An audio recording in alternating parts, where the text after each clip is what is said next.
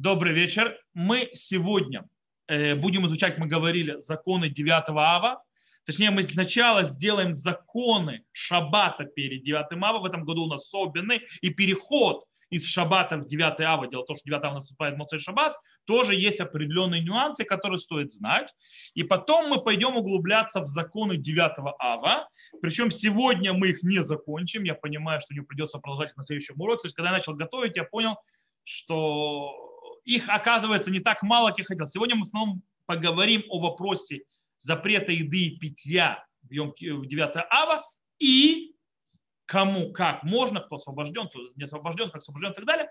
Успеем мы еще захватим следующие запреты, как э, запрет умываться, то есть мыться и так далее, ну и так далее. Что не успеем, э, с Божьей помощью продолжим на следующем уроке. Не на следующем сегодня уроке, а на следующей неделе с Божьей помощью. Итак, начнем с нашего шаббата, который выпадает перед 9 ава. Он имеет, носит такое название шаббат хазон. Почему он носит такое название? Мы уже об этом говорили на другом уроке, правда? На уроке по книге Ишаяу. Потому что так начинается Хафтара, который читает посвящение Торы.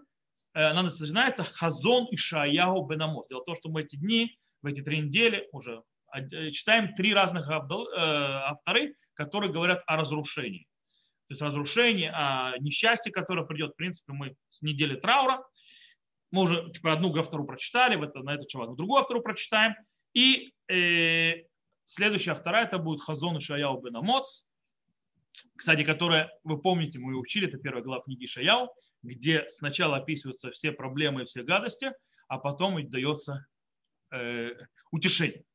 Итак, в принципе, что с этим шаббатом? У него он особенный. Есть, э, значит, у сефардов, нужно знать, кстати, у сефардов мы учили, когда учили три недели траура, у сефардов вообще все запреты основные начинаются с выходом этого шаббата. Поэтому сам этот шаббат, он находится вне запретов траура. Поэтому у сефардов обыкновенный шаббат со всеми шаббатными, скажем так, вещами. У ашкеназов все несколько сложнее, потому что ашкеназы начинают свой траур с Рушходыша с новомесяча, то есть все запреты и так далее, а не на неделю, на которую выпадает 9 ава. Таким образом, шаббат хазон, то есть шаббат при 9 ава, он находится внутри уже дней траура. Таким образом, какие законы по поводу к нему? Потому что, допустим, нельзя уже в три, в три недели траура купаться. То есть, да, нельзя купаться ради получения удовольствия. Это мы говорили, то есть Рошходыша, не совсем три недели траура, Рошходыша. И мы говорили, то есть об этом упомянули, что человек, который скажем так, нужно грязь смыть и пот и так далее, он может обмыться, то есть в прохладной воде, но в принципе как бы э, моется для снятия грязи, а не для получения каких удовольствий и в жаркой стране. Теперь, поэтому часть ашкеназов, то есть были ашкеназов, ашкеназов так Рама приводит, э, обычай, что э, перед шаббатом хазон не окупаются в горячей воде э, и даже не окупаются в холодной. То есть так написал Рама, то есть перед шаббатом, то есть умывается. Сейчас мы, я, мы запомним, я говорю, э, я все объясняю. Окей? Я все объясняю, все в конце будет понятно. То есть так написал Рама. Так написал Рама, так это Ашкиназов. И не одевают в шаббат шаббатнюю одежду. Так написал Рама. Но многие, многие, многие галактические авторитеты еврейского народа в Европе, то бишь наши, ашкенадские, а и среди них и Вильнинский Гаон, не только, постановили, что в шаббат не показывают никаких видов траура. То есть траур не проявляется в шаббат. В шаббат мы траур не проявляем. Так они установили. Кстати, Аризаль тоже это постановил. И таким образом э, мы шаббат, шаббат как шаббат. И поэтому обычай сегодня который, то есть во всяком случае в Израиле, обычно более принятый среди ашкеназов, не тот, который описан Рама, а другой. И он что? Мы, да, купаемся перед шаббатом, как нормально, но не в горячей воде, а в тепленькой. То есть, да, то есть немножко то есть снимаем, снимаем уровень получения удовольствия вниз, делаем только то, что надо для того, чтобы быть чистыми и красивыми на шаббат. Причем моемся шампунем и так далее, как полагается. Теперь, и также одеваемся в шабатные одежды. Правда, есть те, которые устражают, что они э, какие-то части одежды не одевают. То есть обычно одевают, там, не знаю, то-то другое. Сейчас приведу пример. Я когда-то то в свое время в Алоншвуте, то есть решил, как, как меня научили, то есть устражать в еще там, на, на Украине. То есть я пришел на шаббат хазон, то есть я всегда ходил хазон, то есть в пиджаке и в, в галстуке. Я пришел без пиджака, без галстука, просто в рубашке.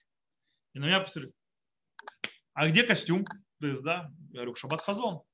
Говорит, да ладно. Не проявляют траур. Говорит, здесь, то есть, здесь такого обычая нет. То есть, в принципе, в Израиле нет такого обычая, обычая обычно. Но, э, то есть одевается обычно. Но глобально, то есть есть места, где обычай, что, допустим, если люди ходят в костюмах, то в шаббат хазон костюм не оденет. То есть, да, потому что как бы показать немного, то есть ты не выглядишь как человек, как второй в трауле, но немножко, то есть как бы поддерживать настроение э, этих дней. Окей? Это то, что происходит с точки зрения одежды.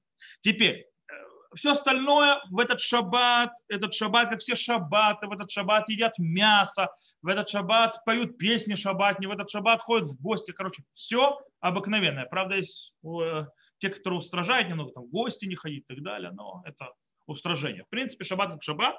И более того, обычно, то есть в этом году получается, что шаббат заканчивается, начинается 9 ава. То бишь, Саудама Всек, это называется последняя трапеза перед шаббатом, перед, выходом, перед постом. В обыкновенные дни перед 9 ава эта трапеза самая бедная. Там едят не, то есть хлеб и какой-то вид еды, обычно только яйцо, там в пепле и так далее. В этот раз перед 9 ава, Судама в Секет, вы можете есть мясо, э, как, как написано, как Саудат Шломо Амелех Бешато, как то есть, пиры царя Шломо. То есть прямо на, на судам, прямо перед самым постом. Но теперь мы должны понимать, что есть переход. То есть да, переход, когда заканчивается шаббат, начинается пост. Как этот переход происходит? Очень важно, потому чтобы не ошибиться. Во-первых, до захода солнца у нас шаббат без всяких проявлений поста запрещено делать траур. После выхода звезд, когда звезды выйдут, у нас начинается пост.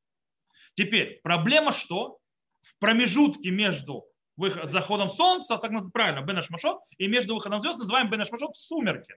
Это самое проблематичное время. Почему? Потому что ну, спорно. С одной стороны, это может быть шаббат, и запрещено, чтобы был траур. С другой стороны, может быть, уже пост зашел, то есть уже ночь.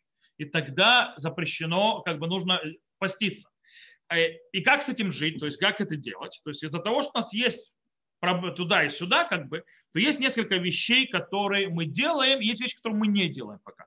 В принципе, что у нас запрещено в пост, мы будем объяснять, нам запрещено кожаная обувь, нам запрещено говорить шалом, нам запрещено сидеть на высоких стульях, мы сейчас так все объясним, нам запрещено есть, нам запрещено пить. Теперь, э, то есть начинается траур. Но дело в том, что в шаббат нельзя проверять траур, и с другой стороны нельзя готовиться к посту. Что делаем? Поэтому мы кушаем и пьем, как в любой шаббат, но до захода солнца. После заходом солнца мы прекращаем есть и пить. Почему? Потому что, что я не ем не пью, это не значит, что я в трауре. Потому что я в шаббат, далеко не все в шаббат, прямо до самого после шкиива уже едят и пьют.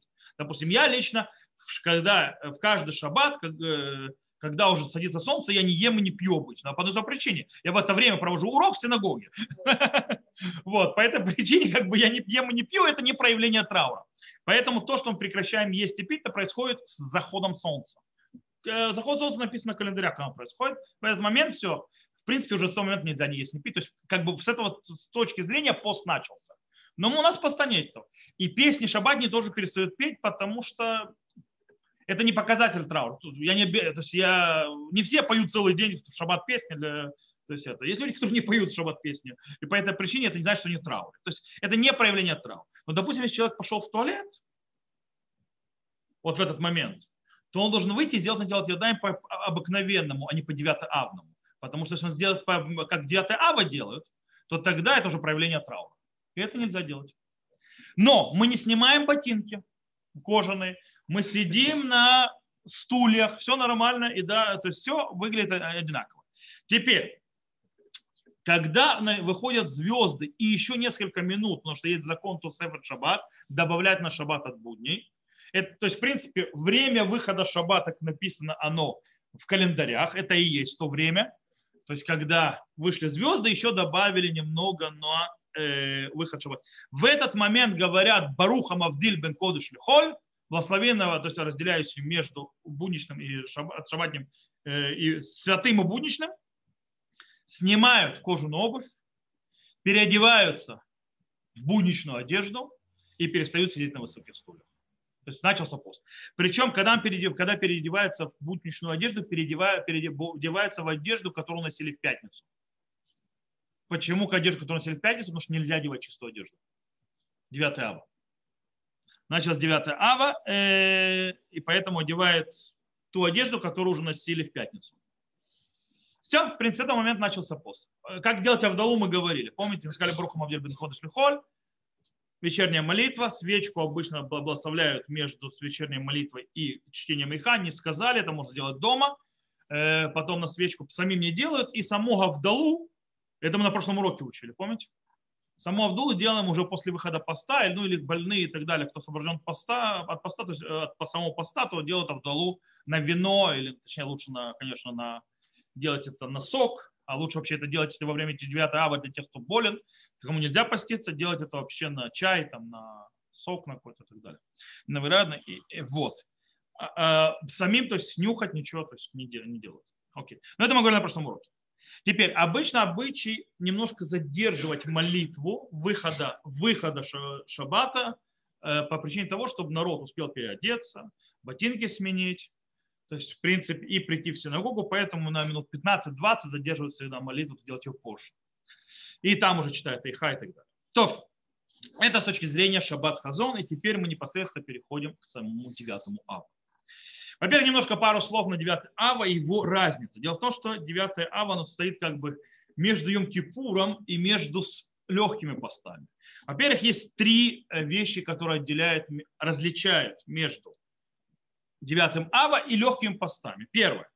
9 ава идет, то есть после Тишабаб идет точно как Йом-Кипур, от э, захода солнца и до выхода звезд на следующий, на следующий день. То есть приблизительно 25 часов. Как Йом-Кипур. То есть Йом-Кипур чуть длиннее. Почему? Потому что Йом-Кипур есть Тософот.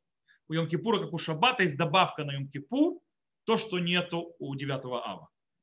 9 ава чуть-чуть короче с точки зрения часов. Теперь, э, кстати, а когда на но легкие посты, то есть все остальные посты, кроме Йом Кипур 9 начинается, начинается с, с э, зари и до выхода звезд. Не до захода солнца, некоторые ошибаются, до выхода звезд.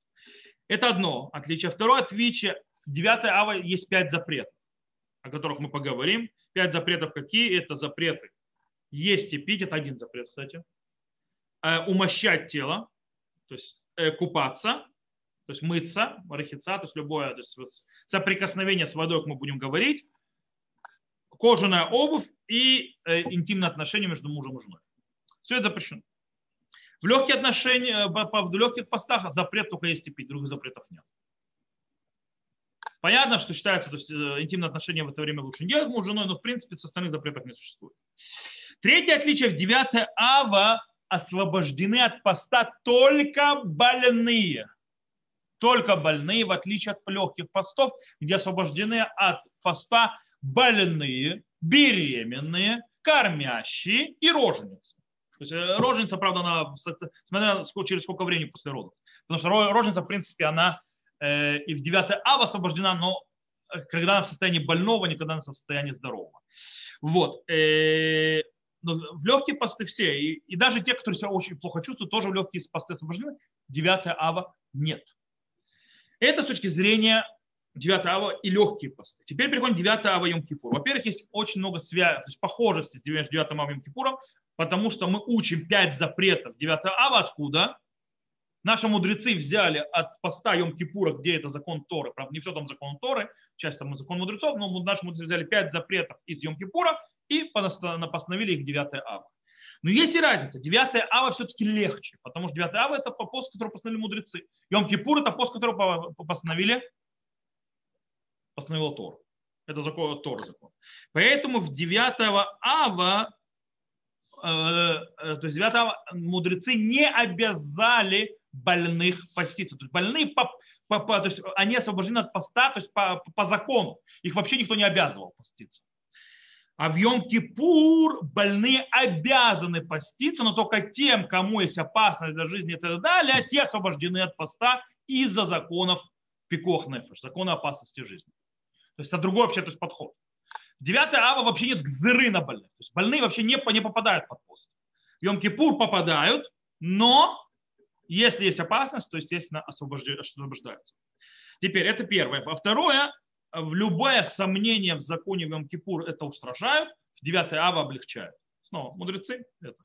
Но есть в 9 ава что-то, что более тяжелое, более, скажем так, хумровое, более запрещенное, более строгое, чем э, в Йом-Кипур. Йом-Кипур, в конце концов, это праздник.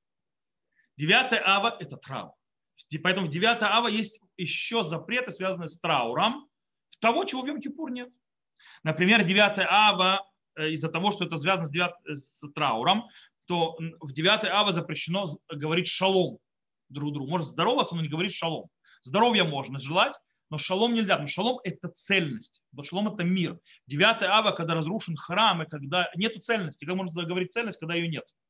Э, также мы сидим на стульях, во всяком случае, до э, полудня, то есть на, высоте, на высоких вещах, как человек, который сидит в шиву. То есть мы сидим.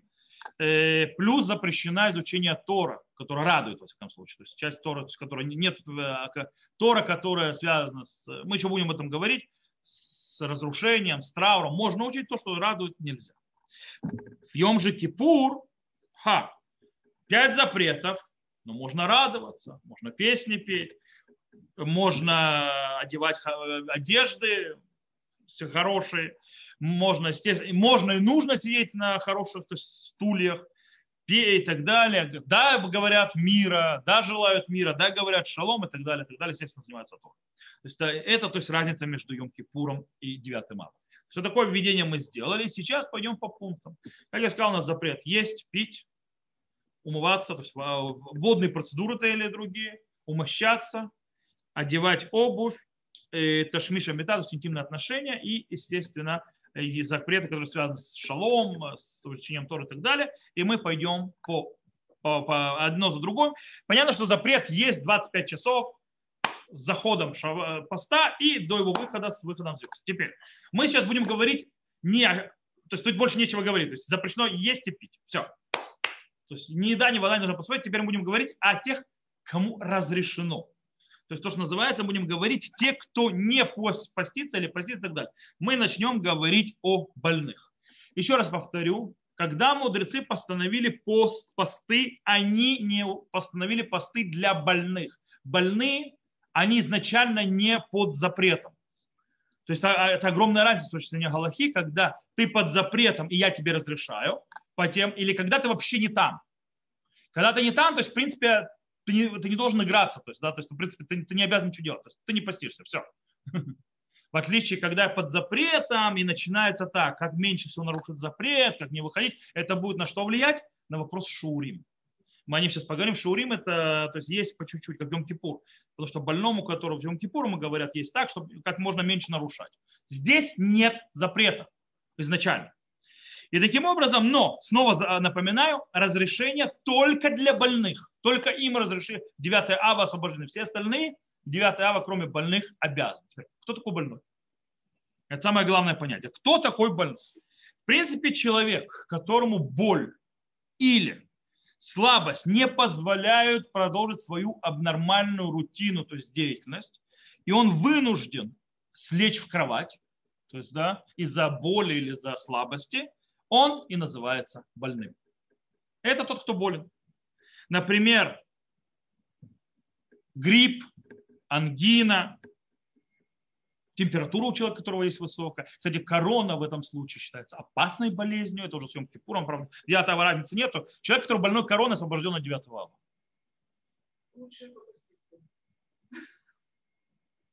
А, нет, я говорю, то есть, в принципе, человек, который больной, болен короной, он освобожден от 9 ава. Понятно, что имеется в виду симптоматно. У которого асимптоматик, он ничего не чувствует. Хотя врачи говорят, что лучше, если человек, который нет симптомов, но считается маумат, тоже, то есть 9 ава не поститься по причине того, что пост может усугубить состояние. Э, окей. Но есть, тут очень интересный момент. Есть некоторые люди, то есть, вы знаете, то есть любой человек, который постится, он страдает очень часто э, головной болью или слабостью. Так вот, я хочу вам сказать празднично, головная боль и слабость даже если ему от этого лучше лечь в кровать, он будет себя так намного лучше слушать, болезнью не называется. потому что это нормальная реакция организма на пост. И это ощущение происходит именно от того, что человек называется мауне. Это, в принципе, смысл. То есть человек, который его, он страдает. Страдает то, что он постится. И это не состояние болезни по определению. Потому что в тот момент, когда человек вернется есть и пить, это состояние через пару часов пройдет. В отличие, допустим, от болезни настоящей, она никуда не денется, даже если начнет есть и пить. Вот. Э, по этой причине человек, который чувствует то, что называется побочки поста, то есть головная боль и так далее, или слабость, даже если ему легче лечь в кровать, кстати, пусть лучше ляжет в кровать, но продолжает поститься, чем будет бегать. А? Да. Мы сейчас дойдем. Теперь, э, мы сейчас просто определяем, кто такой больной, а кто такой не больной. То есть, да? э, теперь, то есть, кстати, человек, который из-за поста может стать больным, человек, который разовьется мигрень, это уже человек, это человек, который переходит из нормального ощущения, что во время поста он чувствует себя нехорошо, потому что из-за поста в состояние уже больного, то естественно, он перестает поститься, потому что он перешел от одного статуса в другой. Но нужно с собой быть, скажем так, правдивым и видеть, ты болеешь, или это нормальное твое состояние, когда ты не пьешь и не ешь. Да, как бы нужно это определять.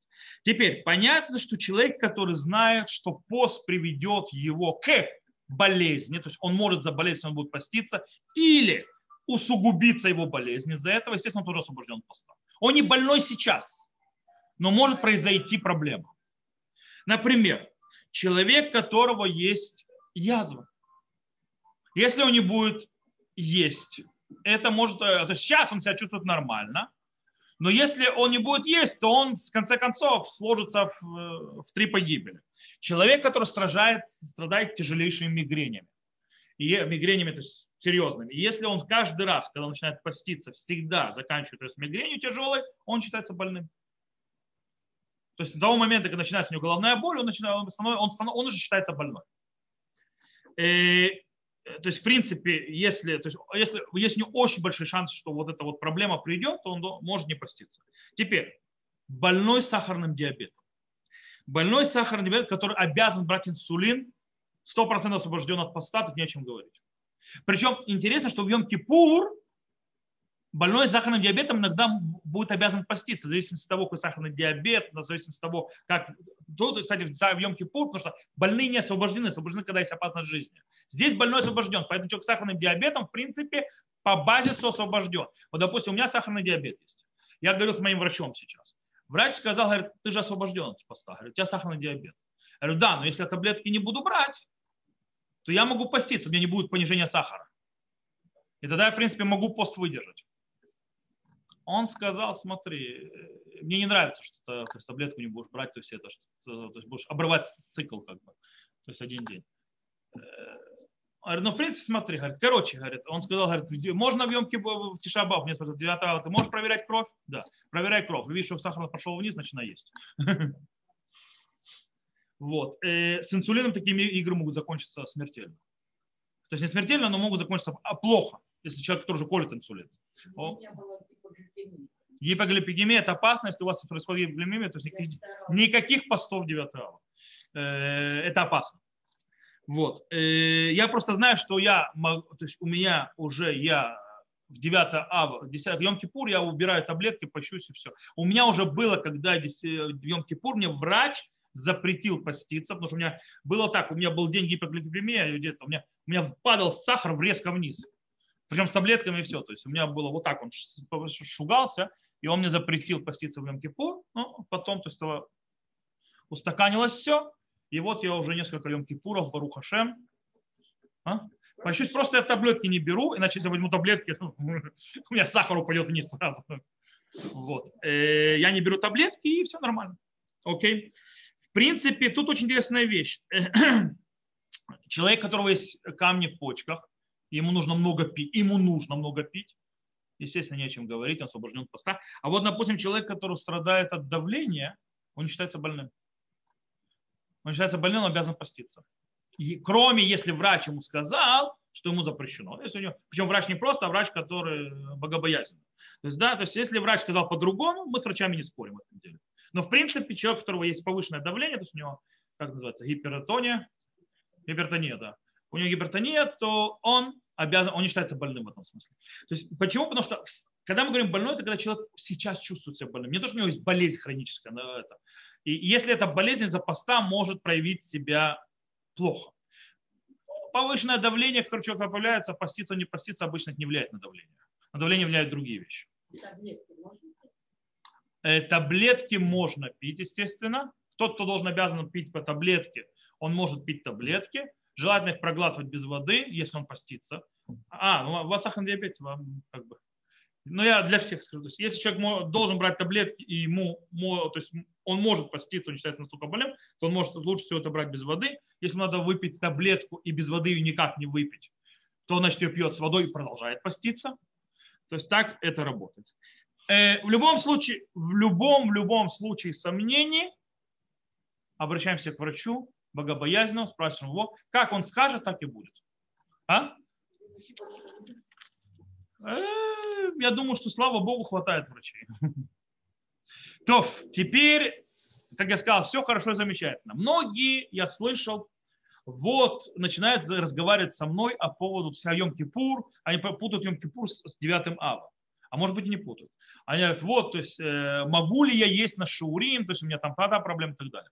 Во-первых, что такое шаурим? Имеется ли шаурим, когда человек ест э, меньше, называется, поход ми котевит. Ну, я, я, я буду уже говорить для более понятными то есть, э, размерами для вашего уха, то есть людей, которые не, не привыкли жить понятиями мудрецов, то есть там как, как, как, э, как маслина, как как финик и так далее, то есть мы будем говорить об этом. Речь идет о приблизительно поедании меньше, немного меньше, чем 30 кубических сантиметров, потому что мы говорим об объеме еды, в каждые 7 минут. То есть человек, который съедает чуть меньше 30 кубических сантиметров, э, каждые 7 минут не считается, что, то есть он не считается нарушившимся, то есть сломавшим пост. То есть он считается вроде бы продолжающим поститься. В Йом-Кипур-то так. То есть с точки зрения Тора он не нарушил пост. Он с точки зрения мудрецов нарушил пост. И также человек, который пьет э, чуть меньше, то есть примерно 40 миллилитров каждые 7 минут, не считается нарушившим пост. В Йом-Кипур, с точки зрения Тора. С точки зрения мудрецов считается. На что это влияет? Это влияет, например, что сказано, человек, который не постится, не может говорить вставки, допустим, анейну и нахем, вставки в молитве. Это человек, который не постится. Потому что он не может сказать те фразы, а, нейну бьем тани тейну, то есть, да, извини, дорогой, ты не постишься. ответь нам в день нашего поста. Если ты не постишься, кто тебе будет отвечать в день твоего поста, если у тебя поста нет? Поэтому ничего не говорит. Но скажет человек, который ест или пьет меньше, чем шиур, то есть меньше, чем вот эти вот размеры, то есть по чуть-чуть, каждый минут, кстати, сумасшедший дом. Когда мне в Йом врач сказал есть и пить, он сказал, что он должен получить x количество жидкости, x количество еды. Ему все равно это будет, то есть с точки зрения медицины, все равно буду это есть сразу или кусками. По этой причине я ел на шаурим. Это просто легче застрелиться, чем если шаурим. Уже поститься проще. Потому что ты сидишь как дурак, у тебя стоят вот так вот стаканчики с этими шаурим, ты должен выпить определенное количество воды, и ты вот сидишь, сидишь перед этими стаканчиками, то есть имея время замеряешь для того, чтобы это выпить. У тебя уже сил на это нет. И то же самое с едой. То есть, да, то есть у меня перерыв, допустим, между молитвами Кипура днем ушел на вот это вот питье еду. Уж лучше поститься.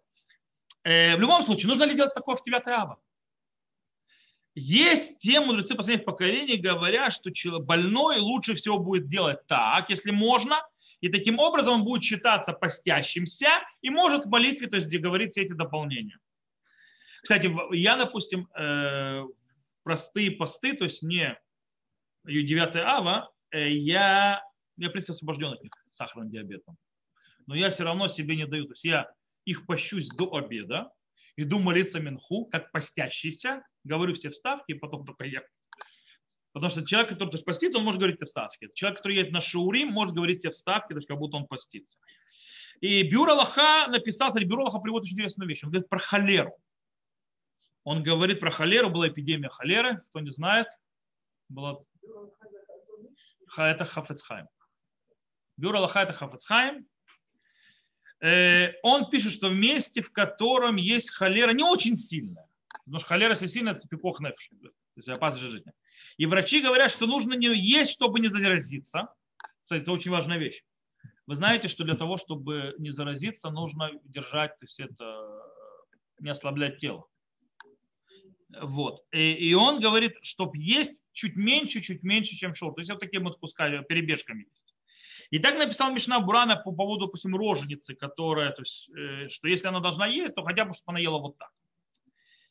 Э, в Хатам Софер написал, что, что тоже нужно, если человеку нужна больному питье, но нужна еда, то он будет пить, ему нельзя будет есть.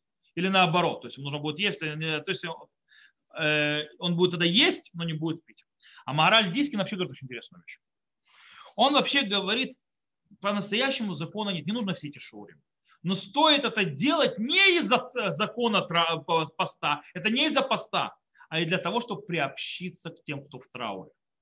Чтобы быть частью. То есть, да, чтобы не как бы они в трауре, они постятся, а мы тут кушаем. То есть, да, по этой причине, то, чтобы приобщиться, говорит Мораль Дискин, лучше всего, то есть вот, вот так вот есть. Но на практику Галахи Принято большинством галактическими авторитетами, так приняты э, э, обычаи. Человек, который больной, который освобожден от поста, он освобожден от поста полностью. То есть имеется в виду, ему не нужно заморачиваться, он может есть по-человечески и пить по-человечески. Ему нужно все это делать. Единственное, так написал Руха Шуркан, и, и, и он объясняет, что бюро Лаха Хафецхайм, то есть, то есть подход бюро Лаха Хафецхайм, он не говорил о больных, а он говорил о людях, он же говорил про холеру, чтобы не заразиться, правильно? Это здоровые люди. Поэтому он говорил, поход Мишур есть. Это здоровые люди, но для того, чтобы поддерживать. По этой причине речь не идет о больном. Больной вообще освобожден. На него вообще зыры не было, никто на него не постанавливал, то есть он вообще выведен из этой системы.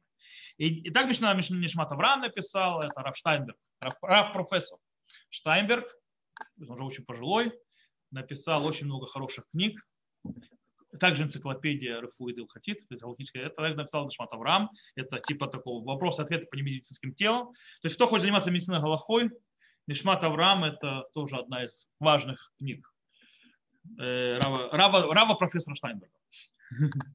Вот. И Цицелез то есть тоже Цицелез Раби Зеуда Вальдерберг, который был дока в медицине Галахе, это то, что они сказали. Э, единственное, что принято, чтобы больной даже человек, если он может, конечно, не ел и не пил до утра.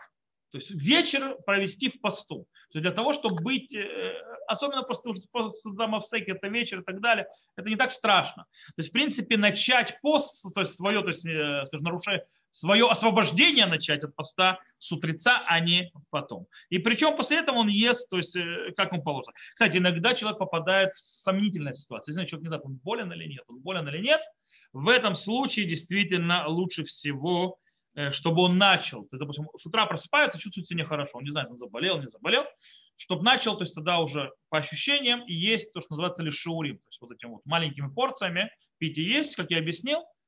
И если он почувствует, что он реально заболел, то все, то есть начинает есть и пить по-человечески. Кстати, тут а, нужно сказать, когда человек, который освобожден от поста, ест и пьет, это ест и пьет для того, чтобы жить, а не устраивать себе пинуки, там шоколадку поесть, там, не знаю, там э, паргиот съесть, не знаю, стейк антрикот там заточить. То есть, во-первых, мясо лучше не есть в этот день.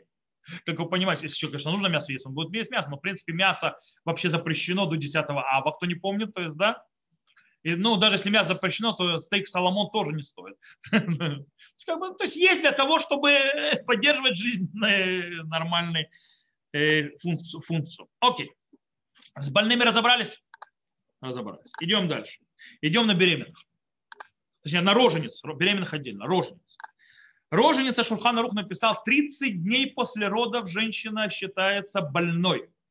После родов, потому что она слаба, ей нужно укрепиться. По этой причине 30 дней после родов женщина освобождена от поста 9 ама, ава. Так написал Шурхан Рух.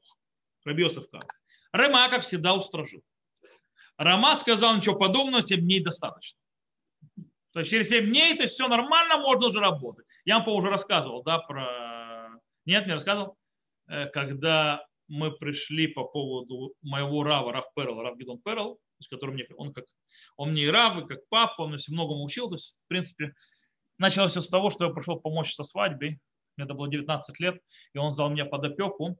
В конце концов, меня взял под опеку, научил быть как раввином и так далее. Он уже на пенсии, правда, глава, он создал Равинат в Гушетсионе после, после освобождения Гушетсиона, то есть да, в 70-х годах, по-моему, 70, 70 или 71 года он уже раввин Алон Швута в принципе Гушетсиона, и глава равинатских судов, то есть Аббейдин и так далее, но сейчас он уже пожилой человек на пенсии.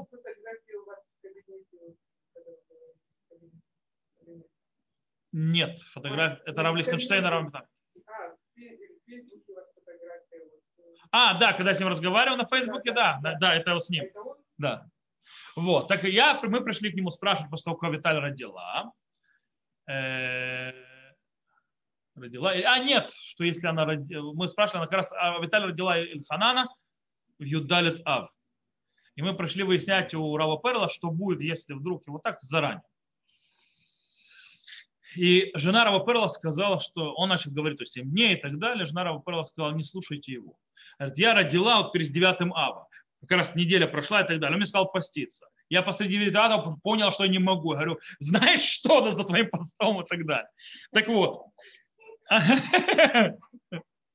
Она сказала, то есть это... Так вот, э, Мишна Бура написал, что облегчить, если 9 ава передвинуты. Иногда 9 ава подает на шаббат, и тогда его передвигают после наем решен. Тогда это 10 ава, и тогда облегчать, то есть как Шурхан Арух 30 дней. Аруха Шурхан написал Халила юлуледет лацум. То есть в наше время женщины слабые, и нечего им поститься, то есть раньше, чем 30 дней прошло. Так Ароха Шурхан закрыл, и в принципе это многие, многие, многие с ним согласились. Женщина, родившая первые 30 дней, освобождена от поста и даже после этим заморачивается. И, кстати, женщина, которая, у которой было выкидыш. Женщина, которая была выкидыш, и она чувствует себя слабой, после него у нее закон как у роженицы. Со всеми вытекающими. Снова, э, когда женщина это кушает, нужно кушать, скажем так, э, не налягая на всякие э, ненужные вещи. Теперь перейдем к беременным и кормящим я уже упомянул, в отличие от легких постов, беременные и кормящие не освобождены от поста в 9 ава. Они обязаны поститься. Почему?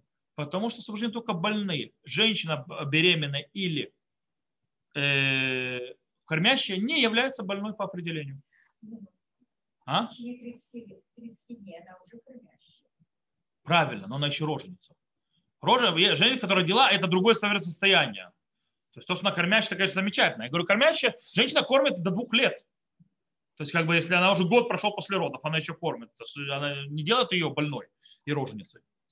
И э, в любом случае, женщины, которые чувствуют э, особую слабость, то есть ненормальную, то есть, да, то они выходят из параметра кормящей беременной в, статус больной больная освобождена от поста.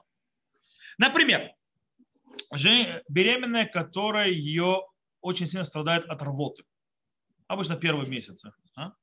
или у нее дикие головные боли, э, головокружение. Э, естественно, будет освобождена от, от поста. Э, или у нее слишком большая слабость, например, у нее не хватает э, железа и так далее. То есть сколько это гемоглобин ниже 10 грамм, слишком низкий освобождена от поста, не о чем говорить, это считается больным.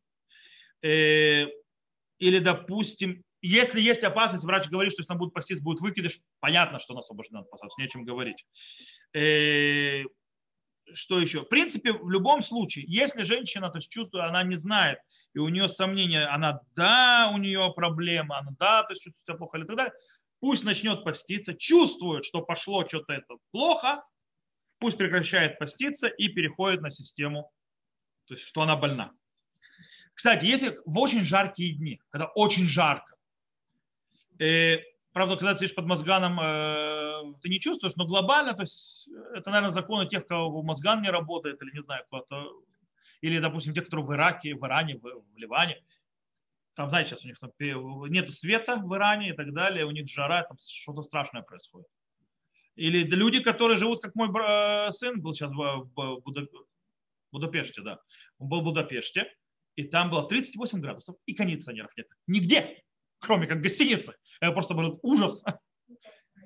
Вот. Э, таким образом, в эти дни есть те, которые говорят, пуским, что женщина беременная, которая страдает из-за поста в жару, так говорят в она освобождена, то есть из-за когда жарко очень, она освобождена от поста. Есть более э, то есть облегчающие, говорят, ничего подобного, то есть ничего подобного. Даже если не страдает, дикая жара, беременная, все, мы освобождаем от поста. Но на Галаху более принято, что по ощущениям. Okay? Чувствую, что нормально, постись. Чувствую, что тебе плохо, не, то есть непропорционально, то есть нормальности, что-то ненормально, не постись. Окей, с беременной разобрались, перешли на кормящие. В принципе, кормящая снова обязана поститься. Э, несмотря на то, что по идее кормящий пост будет по определению тяжелее. Потому что она, кроме потери из-за поста своих личных, то есть жидкости, которые есть у любого человека, а когда она кормит, она теряет еще больше жидкости. То есть, в принципе, обезвоживание организма происходит еще быстрее. И, но в принципе она все равно не считается больной, поэтому нет а, автоматического освобождения. И ребенок, в принципе, не особо страдает, если есть молоко, или особенно когда есть смеси и так далее, он кушает и так далее, все хорошо. И, в принципе, можно... Если, кстати, снова, если у кормящей матери не уменьшается количество молока из поста, то он тоже, по идее, не страдает. Теперь, если у матери, да, уменьшается количество молока из-за поста, что делать? То, в принципе, она может добавить и давать ему, то есть продолжать поститься, вместо, вместо того, чтобы кормить его то есть то, что называется постоянно, то есть когда он просит давать ему грудь, можно делать с перерывами. Раз грудь, а раз вместо груди, это то, что называется смеси, которые заменители молока, ну, там, не знаю, матерна, кто семилак и так далее сегодня. Ваше время там были другие смеси. Вот. Э, это лучше всего делать, потому что тогда жидкость, тогда молоко то есть, успевает набраться. Смотря, что жидкость спустилась. И, например, то есть я приду пример, если ребенок есть каждые 3 часа, что делается? допустим, в 10 утра покормили, грудью в часть дня смесью. Потом после этого в 4 часа дня грудью, то есть, да, э, в 7 часов вечера смесью. Да, там, а там уже и пост вышел. То есть, да, как бы э, таким образом работать. Теперь, э, таким образом женщина не будет, не будет страдать особо сильно, и молоко не будет уменьшаться. Теперь, если ребенок ест только молоко матери, только молоко матери и больше ничего. И в этом случае, э, если у матери то есть уменьшается молоко из-за поста, и она, скажем так, не может его кормить ничем другим, то есть никакими заменителями, она не постится. То есть она прекращается поститься, она должна то есть, есть и пить так, чтобы нормально кормить. Также, если есть опасение, что из-за поста женщина потеряет свое молоко, а такие бывают вещи, то в этом случае женщина, которая потеряет свое молоко из-за опасения, она тоже не постится. Э, правда, Турата Юледа написал, что в этом случае пусть женщина э, пьет то, что называется лишь шаурим и ест. То есть вот эти маленькими порциями по, по чуть-чуть с, с, с интервалами в 7 минут. Э, почему, кстати, 7 минут это я вам говорю, потому что есть спор. Есть 4 минуты, есть 9 минут, то есть 7 минут это среднее, это нормально. То есть есть спор по этому поводу, какие-то интервалы должны быть. Э, почему? Потому что она не больна, она ест и пьет для чего? Для ребенка. По этой причине, то есть у нее нет статус больного, и она переходит в статус человека, который не освобожден от поста, но которому нужно ради чего-то то есть, пить. Поэтому он э, говорит так. Понятно, что если беременная, э, кормящая женщина почувствует, что она очень сильно, то есть э, себя нехорошо чувствует, то она выйдет из состояния, то, что называется кормящей, переводит в состояние больной, больной сразу освобождается от поста и может есть. Окей, О, у нас еще есть время, и мы можем заняться следующим запретом. Запрет мыться. 9 ава нельзя мыться. Любая вид мытья, подающая любое удовольствие в, хорошей, в горячей воде, в холодной воде и так далее, запрещено в 9 ава. Даже пальчик нельзя помочить в воде. Окей? Это 9 ава. Теперь, но если человек испачкался, можно смыть грязь. Э, или, допустим, испачкался, или у него кровь где-то там с носа капает и так далее, можно это все замыть, то есть смыть, то есть в том месте. Почему? Потому что он моется не ради удовольствия, а ради снятия грязи. Потому что запрет именно для удовольствия, получения какого-то удовольствия, не для грязи. То есть, э, грязь можно убирать. Или, допустим, ребенку титуль меняют. Да? Меняют титуль, и когда ему меняют подгузник, э, это титуль на иврите, подгузник на русском, когда ему это меняют, титуль просто, по-настоящему титуль это не на иврите, на иврите это хитуль, а слово лихотель, то есть, да, а титуль это фирма, которая продает, продавала подгузники, поэтому теперь все подгузники называют титуль. Как сотовые телефоны, первая фирма, которая продавала, называлась Пелефон, и поэтому теперь все называют сотовые телефоны Пелефон из-за первой фирмы, которых продавал. То же самое с титулем. Вот. Но те, кто мы так привыкли, потому что ничего другого не было. Вот. Э, телефон на ядель солари э, менее был удобно, так говорить, телефон. В любом случае, то есть, когда моем, и, извините, мне ребенку нужно и вытереть, и помыть одно место, и по дороге мы моем себе руки тоже, это не запрещено. Более того, если на руках неприятный запах, то можно даже пойти помыть руки с мылом, и тоже нормально. Это не считается, ну, потому что мы снова это убираем. Также, когда мы, допустим, к концу поста люди готовят еду. Кушать-то надо после поста. Или для детей готовят еду. И нужно посуду помыть, э, там, овощи помыть, там, мясо помыть. Ну, мясо, еще, мясо, кстати, нельзя есть моцей 9 ава в этом году, в самом случае. Э, но мы еще об этом поговорим уже на следующем уроке. Э, нужно помыть что-то. Можно мыть, и даже если вода попадает на руки и так далее, в этом нет проблем, потому что снова я не подразумеваю удовольствие, а подразумеваю э, заняться, то есть убрать грязь. Э, кстати, человек, который, допустим, э, человек, когда встает с утра, можно ли помыть лицо и так далее, там, зубы почистить. Очень важный вопрос для некоторых. Человек, который, скажем так, если он лицо не помоет, то он будет себя чувствовать убитым. То есть, да, он не сможет, скажем так, сфокусироваться ни на чем. В этом случае он может помыть лицо, рука, а, то есть лицо водой. Э, а также, естественно, человек, у которого есть грязь на глазах, то есть после сна, есть люди, которые встают, то есть это, то есть можно тоже ее убрать водой. Это не запрещено в этом случае. В Йом-Кипур немножко будет другой закон. Потому что, ну, потому что в Йом-Кипур будет другая, другой запрет, а здесь у нас именно удовольствие. Э, кстати, в отличие от Йом-Кипура, еще раз мы уже упомянули, в 9 ава человек, которого не может то есть чувствовать себя отвратно без того, чтобы помыть рот, сполоскать, он может это сделать водой. Зубной чай паста это проблематично, но водой точно он может сделать. То есть может сполоскать рот водой. И, кстати, снова, то есть это особый случай, женщина, которая в первые, первые 30 дней брака, если 9 ава выпало в это время, ей разрешено мыть лицо и так далее, приводить себя в порядок, по причине того, чтобы она не стала, э, скажем, некрасивой в глазах своего мужа, то есть, да, чтобы она оставалась нормальной, пока он не привыкнет за 30 дней, то есть, к ней, то есть, да, э, вот, можно это разрешить так на солнечном буре. Кстати, если очень жарко, у вас поломался кондиционер 9 ава, не дай бог, и вам очень жарко. Что можно сделать? Можно намочить э, полотенце, вывернуть его и обтереть его места, то есть где человек спотел или так далее. Но оно должно быть выжато так, чтобы у него не было состояния туфех альминат лятфех. Что это имеется в виду? Что если вы прикасаетесь к нему рукой, у вас рука не становится мокрая так, что вы можете прикоснуться к чему-то другому, и то другое тоже станет мокрым.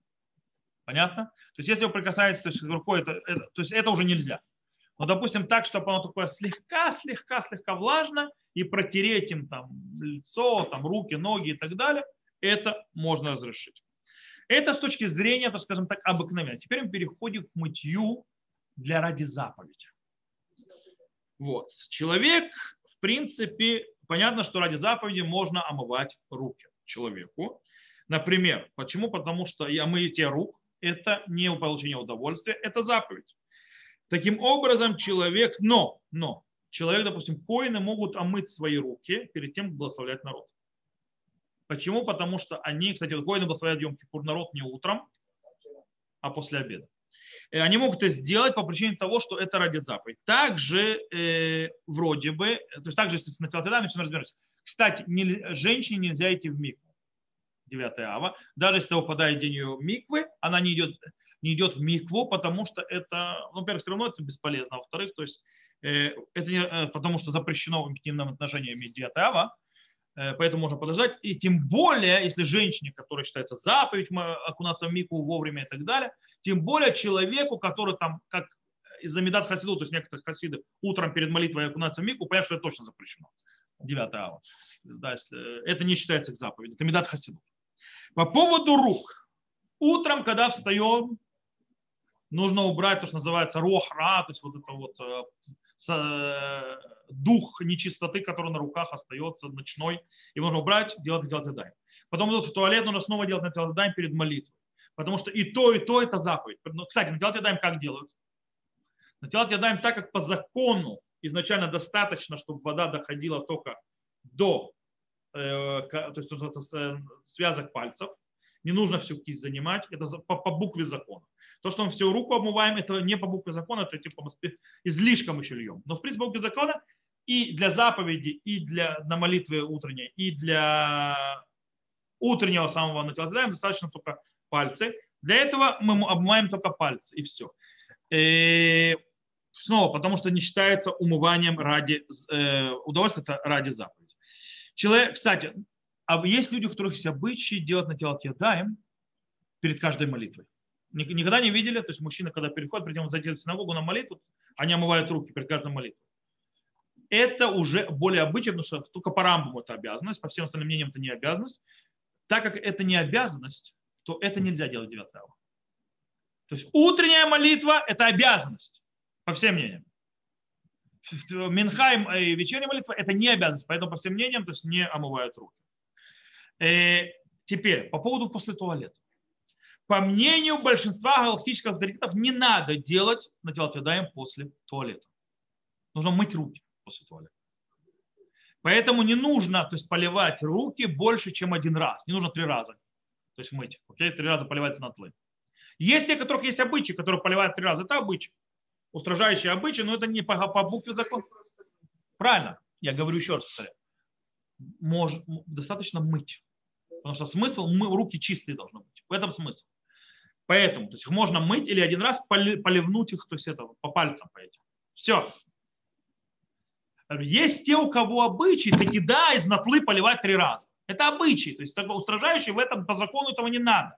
Так вот, что с этими, у кого обычаи? То есть те, которые то есть, делают один раз, обмыли, то есть до, до окончания, то есть палец, все нормально, они делают по закону. Нужно из туалета, выходя, мыть руки. Так вот, а что с теми, которые устражили для себя то, что не нужно, в принципе? Так как это считается, они делают это ради, то есть чистоты, ради очищения, ради заповеди, это не считается ради удовольствия, это можно им разрешить. Поэтому это разрешается. То, э, в принципе, все. То есть с мытьем мы тоже разобрались. Можем еще успеть даже поговорить о трех вещах. Умощение тела, косметика, связанная с этим, и даже курение. Можно ли курить 9 ава? Я, правда, я понимаю, здесь никого это не касается, меня тоже, но есть люди, которые, наверное, в записи будут слышать, то может их будет касаться. По поводу умощения тела. Беур Аллаха пишет, что есть разница между Йом-Кипуром и 9 Ама по этому поводу. В Йом-Кипур есть запрет умощения глобальный, поэтому там запрещено умощение любого вида. Э, кроме болезни, когда есть то, есть то и другое, но там снова из-за разрешения, кто связан с опасностью и так далее. А в 9 ава весь запрет умощения связан с трауром. Поэтому запрет умощения ради удовольствия, но не ради других вещей. По этой причине, э, например, ради, э, если есть что-то нужно для медицинских целей, то можно разрешить. То есть, если мы придем к примеру, будет запрещено человеку использовать есть, всякие кремы, мази косметические для того, чтобы умягчить кожу, для того, чтобы нанести косметику, для того, чтобы сделать красивее себя и так далее. Это запрещено в 9 но если у человека, допустим, потресканные губы или что-то где-то чешется, он может наложить, помазать вазелин, он может помазать мазь и так далее, потому что это не ради удовольствия, а ради лечения. Диета в этом можно делать. И это с точки зрения умощения. То есть, да, особо не о чем говорить. С точки зрения, есть еще один интересный закон, то есть э, многие пуским запрещают нюхать, то есть брызгаться духами и нюхать парфюмерию. Э, почему? Потому что само парфюмерия это ради удовольствия. Это получают удовольствие. С другой стороны, есть другие алхимические авторитеты, говорят, стоп, нюхать парфюмерию, использовать парфюмерию никак не попадает под пять запретов, которые в 9 ава. Это не умощение, не еда, не питье, не ухоженная обувь, ничего. Поэтому нет такого запрета. Э, но большая часть логических авторитетов все-таки устражили. Сказали, мы не пользуемся парфюмерией. 9 ава. Теперь по поводу курения. Раз парфюмерия и так далее. Кнест Агдула пишет, что запрещено курить во все посты. Вообще во все. Почему? Потому что, внимание, курение, то есть, в принципе, успокаивает человека, то есть успокаивает его о мыслях и трауре, о разрушении, так он пишет, как на Стагдула, трауре и так далее. Кстати, с точки зрения э, никотина, он не успокаивает по-настоящему. Это иллюзия, что человек, никотин или сигарета успокаивает человека, когда он нервничает. У Кагнес Тагдула уже был. Кагнес Тагдула это пару сотен лет назад. Э, табаком это привез Колумб, когда Америку открыл. Табакокурение. Вот. Э, да. Колумб Америку он открыл. Да, и заодно он научил весь мир курить табак. Помните? Это был такой хороший мультик «Остров сокровищ». Видели? Там, где был мультик, и вставляли там э, такие кадры фильмовые, то есть там, где группа была, которая пела песни там всякие. Так вот, там было, там, э, что вы слишком много курите, когда доктор Ливси сказал. И там была такая песенка, что Колумб открыл, Америку открыл, и заодно научил весь мир курить табак. Вот, э, в любом случае, э, как бы еще одна вещь, он говорит Кнест Агдала, что табакокурение вызывает ощущение сытости. Поэтому действительно, то есть, когда человек то есть, голодный, он курит, и он как бы чувствует себя более сытым. И он говорит, тоже это проблема в пост. Вообще посты. Он говорит, он говорит очень интересную вещь. Говорит, более того, есть в этом осквернение имени Всевышнего. Почему? Потому что не евреи в их посты не курят. Я не знаю, как насчет христиан, но мусульмане я знаю, что да, в Рамадан не курят, нельзя курить. В Рамадан, то есть в тот момент, когда пост идет, они не едят, не пьют и курить тоже нельзя. По этой причине он говорит Ахилюлашем, то есть да, склонение Всевышнего, что евреи типа свои посты курят, а не евреи нет свои посты. Так он написал. С другой стороны, мнение большей части логических авторитетов, что нет запрета курения с точки зрения поста. То есть это не еда, это не питье, то есть нет такого запрета. Кстати, э, говорю, то есть я когда-то курил, я бросил курить из личного опыта. Курить диатав – это самоубийство потому что э, это высушивает и вызывает головные боли, в конце концов, окончательно. То есть э, я когда, я очень, то есть в принципе почти все посты заканчивал, когда в те, в те же время, годы жизни, когда я курил, все посты я заканчивал с головной дикой болью. А сегодня я смотрю на это сомнительное удовольствие. Да, когда-то, да, для меня это было удовольствие. С другой стороны, когда я бросил курить, я забыл, что такое головные боли после постов. Потому что организм, то есть не получал всякую гадость не нужно. Мишна Брура разрешил в 9 ава курить втихаря, то есть чтобы не, не на глазах, не у всех, после полудня. То есть не с вечера нельзя, до полудня, после полудня. Правда, многие решили вообще и до полудня тоже. Раубади Юсеф написал, что даже запрещающие, которые запретили Кнестагдула, они говорили про сигареты. Они говорили про курение табака, когда вокруг этого это целая церемония. Когда это много-много зяностей. Это в основном трубки, кальяны и так далее. Об этом говорилось, тогда это было, во-первых, пинук, то есть да, такое особое наслаждение, и это было э, скажем так, очень много. Когда ты взял сигарету, выкурил, бросил, это совершенно другая вещь. Это получение никотина, успокоения и так далее. В принципе, курить вообще не стоит никогда. Э, это я говорю из опыта тоже. Лучше бросить. Но тот пока еще не бросил. В принципе, ему есть на кого положиться курить. Но снова, никто не разрешает курить прилюдно. 9 августа. То, на этом мы сегодня закончим. Есть вопросы, если что? знаете, я не совсем вот понимаю, вот частично кушать, вот когда и кому это разрешено? Это в Йом-Кипур, как, когда врач то есть, говорит, а, ага. когда врач говорит, что нужно, человек может спокойно функционировать и его проблема не усугубится, если он будет есть кусочками, большими частями. Есть те, кто предложили делать это в 9 ава, где, то есть есть кусочками этим поход Мишур, по-настоящему это не надо делать настоящему больному. Когда мы это да включим, когда человек в состоянии сомнения, он не знает, да, больной, не больной, то есть пусть и лучше так, или когда человек, э, женщина, допустим, э, кормящая или беременная, которая, в принципе, чувствует себя нормально, или там, допустим, ей нужно все равно, допустим, кормящая, или нужна жидкость для того, чтобы молоко не, это, не уменьшилось и так далее, и ей можно получать эту жидкость кусочками. То есть, да, тогда мы будем это делать. Дети не постятся до 13 лет, до 12, соответственно.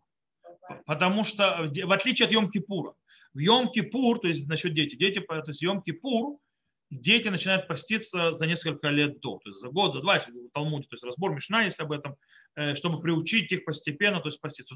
Сом лишаот на часы. Девятое ава связано с трауром. И мы не приучаем детей к трауру. Поэтому э, нет обязанности у детей поститься. То, я здесь вопросы у кого-то из э, здесь. Да, сначала я, я выключу запись. Во-первых, то есть на этом выключу запись. Всего хорошего тем, кто слушал записи.